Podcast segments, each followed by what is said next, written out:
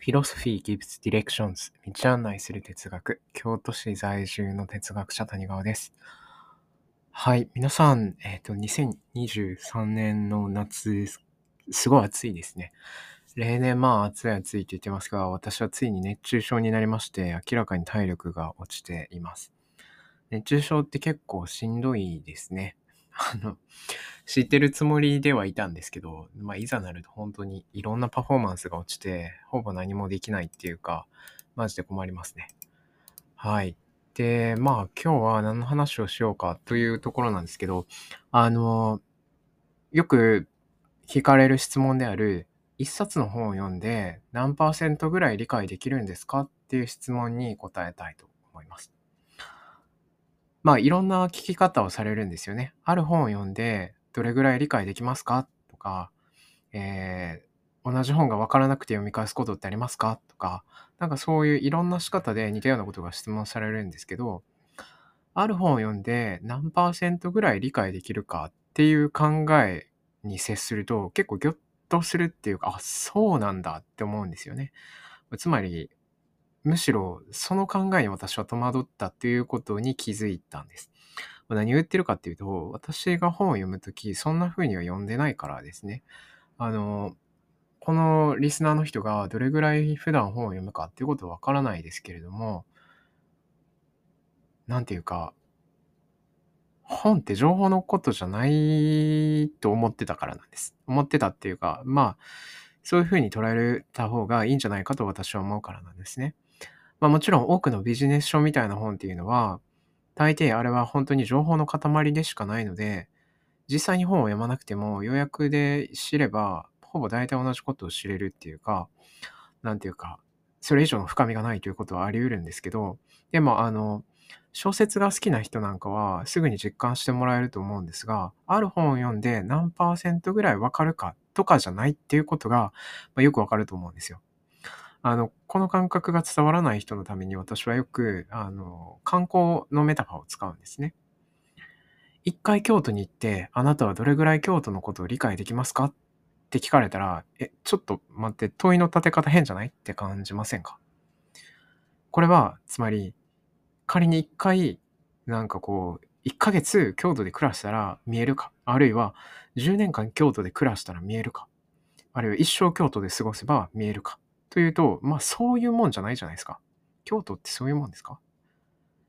ていうか、まあ違う視点で歩くたびに何かそこに発見できるっていうのが街ってもんじゃないですか？まああるいは文化ってものですよね。それと同じように本っていうのも、まああるいは少なくとも深みがあるような本。まあそういうのを私たちは古典っていうんだと思うんですけど、深みがあるような本、つまり古典というのは、違う視点で読み返すたびに違った姿を見せてくれる。あるいは自分が見落としていたものに気づかさせてくれる。そういう特性を持ってるものなんですよね。だから、京都に何回行ったら、まあ、つまり一回行ったら、京都のことが理解できる。みたいな問いが変なのと同じように、本を読めば、その本のことがどれぐらい理解できるかっていう問いは、まあ、ものすごく変なんですよね。もちろん京都大まかに有名なこうスポットっていうのがありますよね。京都駅であるとか、清水寺であるとか、御所であるとか、鴨川であるとか、あるいは嵐山とか、まあなんかそういうあのランドマークになるようなスポットっていうのはありますよね。でもそれをじゃあ知ったからといって京都知ったことになるかまあならないでしょう。京都の地理的位置を知りたいだけなら地図を見たらすぐわかるわけですよね。それがどんなものか写真見たらわかるわけですよ。もちろん現地に行けばどんなんかわかるわけですよ。それを見たらじゃあ京都を理解したことになるか。いやそもそも京都っていう相対が私たちはわかんないわけですよね。古典、まあ、あれは少なくとも深みのある物語とか、あの、本っていうのは、何かこう、相対、理解できる相対みたいなものがあらかじめ定まってないんですよね。それは著者自身の力量を超えて、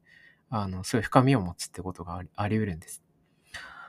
あの、これは映画なんか、映画とかドラマなんかも一緒で、あの、よくできてるアニメとか映画とかドラマとか、まあ小説っていうのは、情報じゃないんですよ。もし情報なんだとしたら、私たちはその作者が、まあ、監督だったり小説家だったりがあの答えてるインタビューなんかを見てみてこれを通して表現したいことが何かとか大体のあらすじとかを知ったら本を読まなくていいってことになりませんか？つまり物語っていうのは情報じゃないんですよね。それを通じて私たちが読み解き受け取る謎のようなものなんですよ。謎っていうのは常にやっぱ相対、トータルの姿っていうのが見えないものなんですよね。で、見え切ることっていうのは、まあ、古典であればあるほどないんですよ。それはなんか常に新しい姿を見せうる。私たちの経験やあの考え方が変われば、常に新しい姿を見せてくれる。なんかそういう深みのある本なんですよね。まあ、謎っていうのはむしろ私たちが試される本なんだと言ってもいいかもしれない。これつまんないな。なんか学者たちは偉そうに読んでるけどって思う本があったとしたら、つまんなく読んでる私たちの問題なんですよね。実は。あの物語もそうです。あの、もちろん全ての物語がそうだとは言わないですよ。中学生が書いた、まあ夜中に一晩で書き上げたような小説が、繰り返し味わいに値する、そういう深みのある物語だとは思わないですが、まあよくできた物語っていうのは、繰り返しやっぱりそこに立ち返る価値がある。し、それは作者の意図なんか平気で超えていくものなんですよ。あの、だって、例えば京都っていう街も、それぞれいろんなこう人の意図によって部分部分は作られていますよね。京都の中で家を建てようとすると、あの、その建っている、もちろん法令は守りながら、その家を建てようとしてる、まあ、施主さんと建築士の、まあ、意図が絡み合って、ある種のこう一軒家っていうのが建つわけですよね。あるいは京都にお店をオープンしてる人は、この店をこうしたいっていう自分なりの意図があるわけです。そういった意図の正体がじゃあ京都かっていうと、そうじゃないじゃないですか。そういうなんか複雑に、なんていうか、別にそういう人たちの意図に沿って私たちは別に京都に住んだり暮らしたり歩いたりしてるわけじゃないですよね。なんか街の持ってる力ってそういうものじゃないじゃないですか。だから何かを理解するっていうのは何かを情報として扱うってことだって思われてる現状が私はすごく変な話だなって思うんです。あの、これ言い換えると、なんか全てがコンテンツになっちゃってるっていうことだと思うんですね。あの、消費すべき対象、そこで時間を潰す対象、なんかこれさえ抑えればいいっていうポイントが決まったもの。でもそういうものではなくて、本って情報じゃないんですね。映画も情報じゃないし、物語も情報じゃない。哲学ももちろんそうです。だから、ある本を読んでどれぐらい理解できるかとか、一冊、なんかどれぐらいでわかるかとか、なんかこう、そういう問いそのものが私にはすごく変に思えます。あの、これは別に、そういう人に怒りを抱いてるとかそういう話ではなくて、だってそういう街の歩き方の方が普通に楽しくないですか？そういう歩き方をできる人の方が京都を楽しんでるって言えないですかね。あの、何度来たって、なんか新鮮に驚ける歩き方ができる人の方がきっと街を楽しんでるじゃないですか。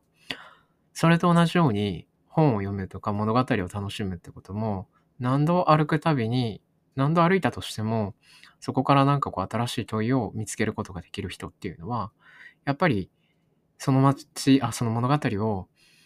より楽しんでるって言えるんじゃないですかね。というような話を実は今喋りながら気づいたんですが、私はスマホ時代の哲学の中で小川公夫さんを例に挙げながら喋っている気がしますね。はい。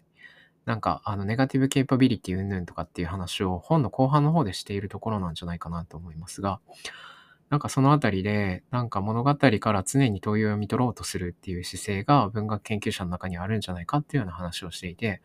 ああ、なんかそういう話をそういえばしてたなって今喋りながら思い出しました。はい。という感じで、まあ、かなり手短なんですが、そろそろ終わろうかなと思うんですけど、まあ、これだけだと少し寂しいので、最近立て続けに更新した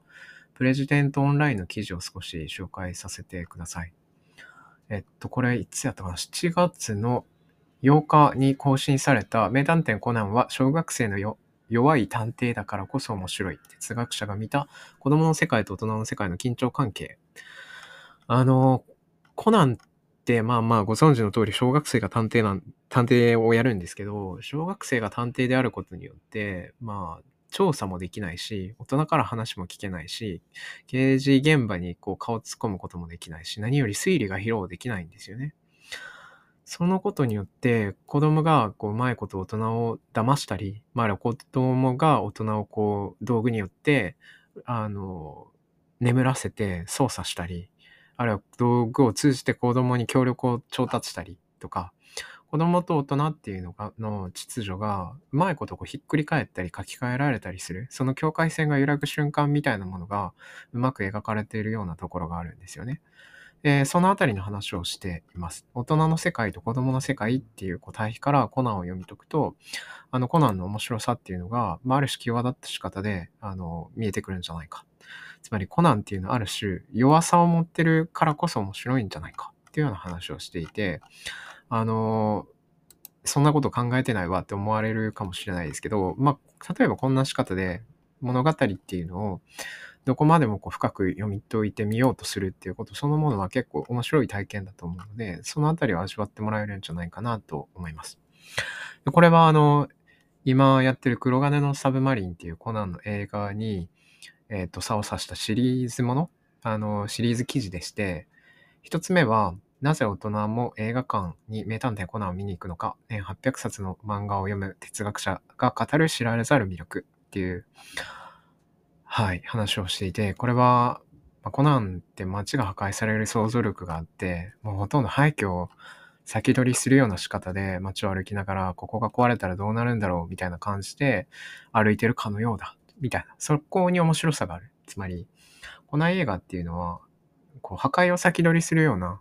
想像力があるから面白いんだって言ってるんですよね。しかも、破壊が起こったとしても、コナンは、まあ結局子供も見るから、本当のこう大虐殺が起きては困っちゃうわけですね。破壊は起きるけど、人は死んではいけないっていうような、あの、微妙なバランスを取らないといけないっていうところで、まあ、破壊を美しく、なんか美に入り細にうがち描くっていうような、まあそういう最適化をしてるっていうような話をしています。で、そしてそれはマーベルシリーズも一緒なんだよっていう。まあなんかスペクタクルな映画っていうのは結構そうなってるんじゃないかなっていうような話をしてて、まあ割合面白い記事なんじゃないかなと思います。あのよかったらぜひ読んでみてください。あの、ポッドキャストの説明欄にもリンクを貼っておきますので、えー、よろしければというところですね。はい。それから最後に、1話目であいきなりあんなことになるなんて、話題沸騰、推しの子がヒットした一番の理由という、えー、記事もプレジデントオンラインで公開しています。これは、あの、超、まあ一応冒頭に書いてるんですが、超ネタバレがあるんですが、あの、物語の中心に強力なカリスマと目される人の不在があると、求心力が出てくるっていうことをうまく使ってますね。そしてこれは推しの子だけの話ではなく、えっ、と、例えば、あ、名前で忘れした。例えば、ツインピークスであるとか、あ昔だと、えー、JJ エイブラムスのロスト、そうそう、ロストとか、